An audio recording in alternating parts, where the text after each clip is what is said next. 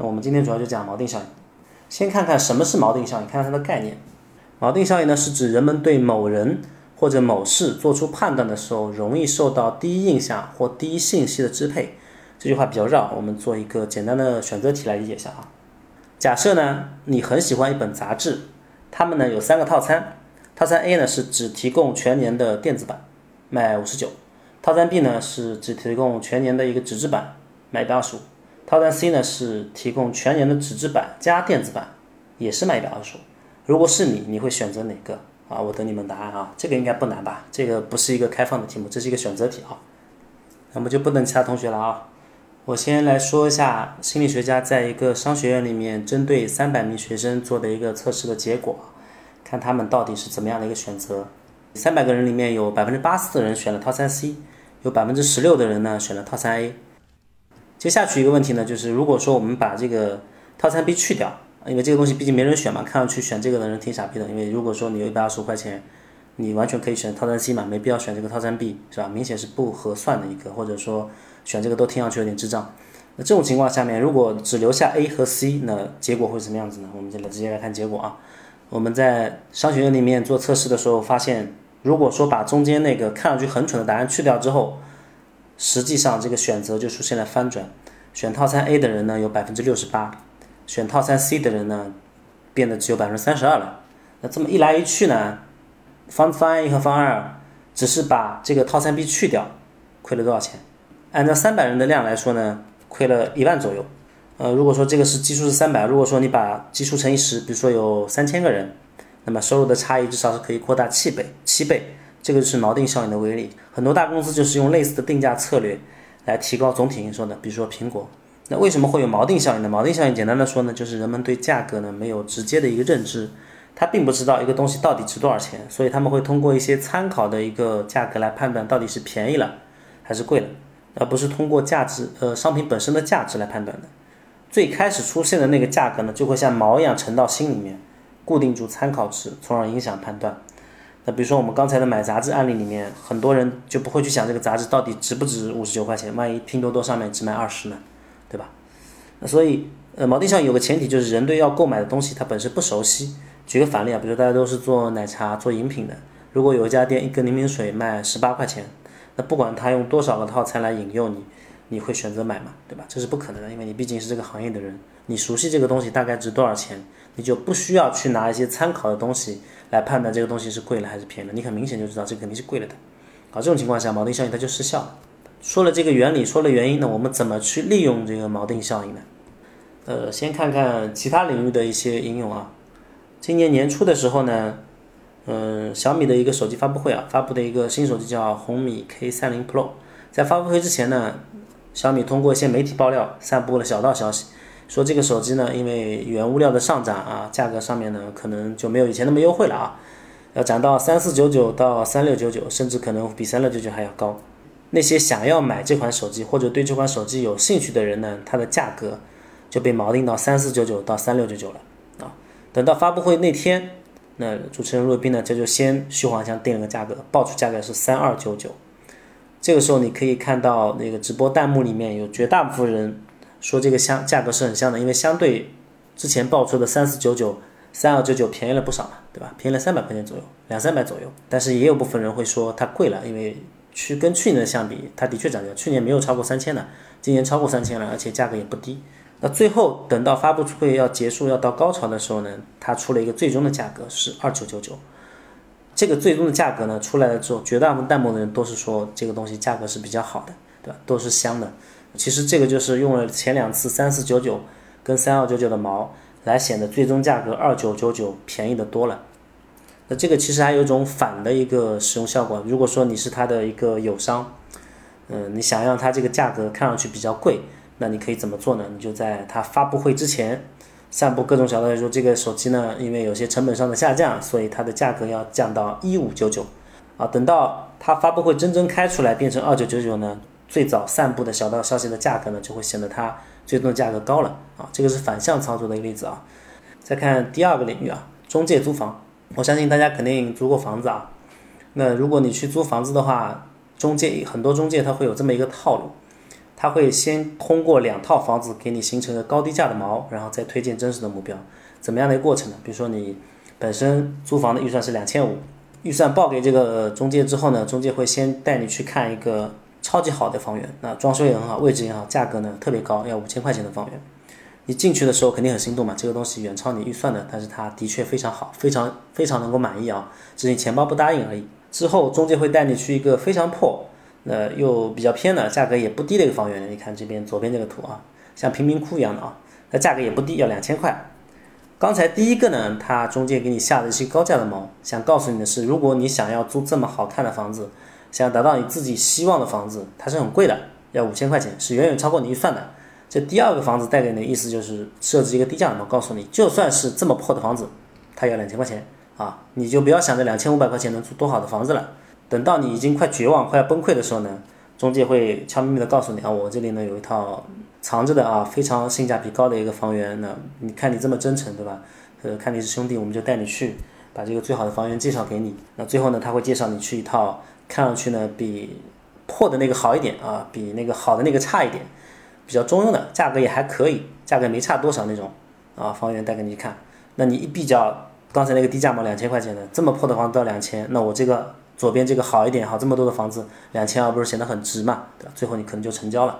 那其实前面两套都是他为了能够卖第三套做的一个高低价的锚，最终是为了让你买第三套，让你租第三套，不是为了前面两套。前面两套只是一个呃区间价格帮你框定而已。上面说的都是我们其他行业的一些锚定效应的应用。我们来看看，如果是我们这个餐饮行业、奶茶行业，它是怎么样可以利用这个锚定效应？总共有这么几个方法啊。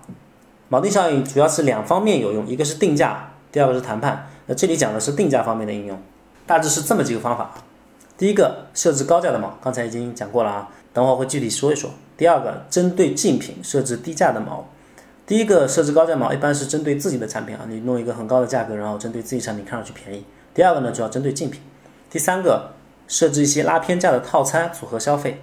第四个，设置合理的菜单顺序。啊，我们先看高价毛怎么做啊？那我们。呃，同学如果去星巴克的话，可以发现他们那个基本上都是有水的，巴黎水啊或者矿泉水、饮料都有，但是他们价格都比较高，像因为一般是卖二十多的，为什么要去摆一瓶二十多块钱矿泉水呢？它可能就永远卖不出去的，卖的很少，为什么还要买呢？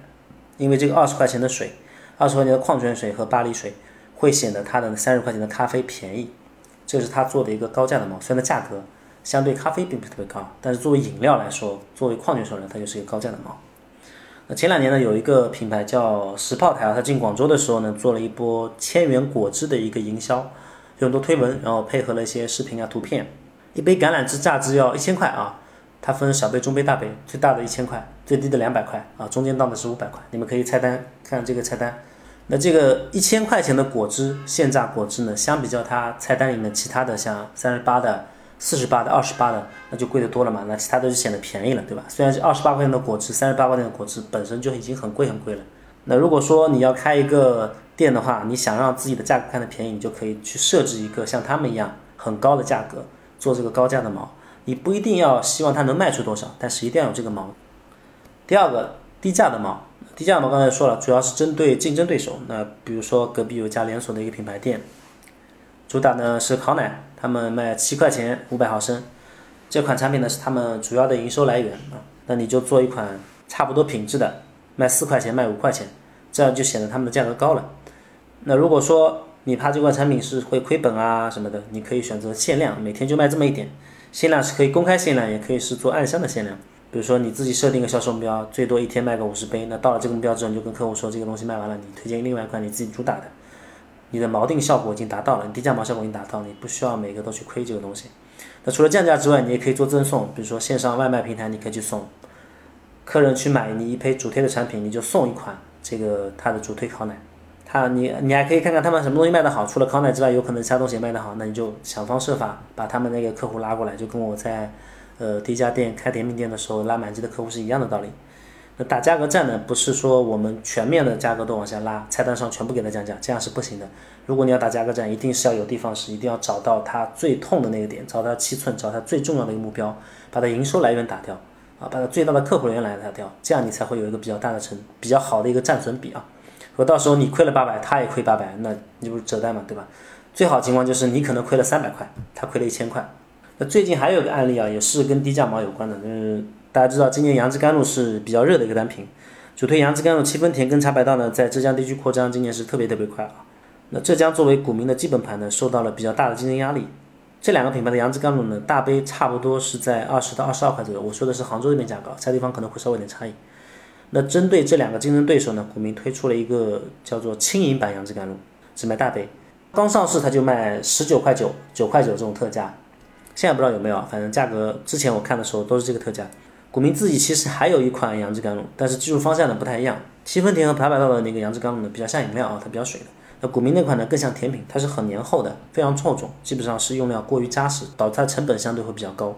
所以它如果拿原有那款杨枝甘露跟他们打价格战的话，可能原料上面、成本上面吃不消，所以它就单独重新做了一个。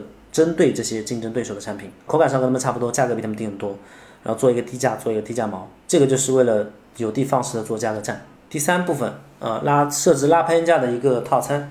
什么叫拉偏价的一个套餐呢？就是看上去非常不合理的、不公平的价格，就正常人都不会选错那种。像刚才，呃，你可能电子版加纸质版一百二十五，然后纸质版只有一百二十五，那你肯定会选第二个，第一个那个电子版跟纸质版都有的嘛，对吧？不会去选那个只有纸质版的。那比如肯德基和麦当劳甜筒呢，长期都是搞第二个半价啊，买一个四块，买两个只要六块。那肯德基最近好像价格已经涨了啊，我已经很久没吃了，不知道它现在价格是不是这样子。两个人去呢，肯定是买两个的，有些人甚至可能一个人去也会买两个吃掉啊。然后麦当劳跟肯德基呢，除了这个冰激凌喜欢搞第二个碰价之外，其他东西其他产品基本上也会喜欢第二份半价啊这种，因为这个既可以拉新，也可以提高营业额，也能降低自己的一个成本。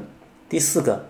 设置合理的一个菜单顺序，那这个就比较讲究了啊，很多情况都有啊。最重要的原则呢是让你的主推产品在定价主让你主推产品的一个定价呢在整张菜单的中位数附近，那上面和下面呢都是毛啊，都是为了显得你中间那款比较便宜的。上面讲的都是跟价格有关的，像我们讲讲跟呃谈判上面有关比较多应用到的。第一个呢是商业谈判上面的一些报价提案，第二个呢是首因效应。第一印象，第三个呢是先拆房再开窗的一个门面上，第四个呢是一个极限施压的谈判方法。先问大家问题啊，如果你去做一个商务谈判，比如说你要给一个公司做一个设计，那你去先报价比较优势呢，还是后报价会比较有优势？那我们正常情况下呢，都会觉得先出手呢是先露出自己的底牌，所以后报价会比较优势。那实际上我们学过锚定上就会发现，如果通常来讲呢，应该是先发制人，先报价更有优势。也就是说，你开价的一方，往往在谈判的最后也会实现更好的一个结果。先开价呢，相当于是抛了一个锚，最终的成交价是不会离这个毛太远的，除非是没成交啊。这种技巧在一些价值量很难有客观参考的东西上呢，是特别有效的。比如商标，假设你身边有个那个大佬想要开哪家店啊，但是他没有商标，想找你买个商标。如果你说商标这个东西很便宜，三四千块就能弄一套了，那么最终的一个成交价呢，可能也就三四千块钱。啊，最多可能就两千块啊，也可能是五千块，那不可能超过一万块。但是如果你说商标这东西非常重要，一定要选好名字，一般都要花十几万，那么最终的成交价可能会是在十万附近，最低呢也是几万块啊，不会低于一万啊，可能是三万成交这样子。第一次报价的差异呢，直接就决定了你的一个利润。但这个案例呢，肯定是有一个背景条件的啊，就是如果这个大佬拿不出这么多钱，那这个商标肯定也成交不了。呃，只要能成交的，一般不会离你第一次报价太远。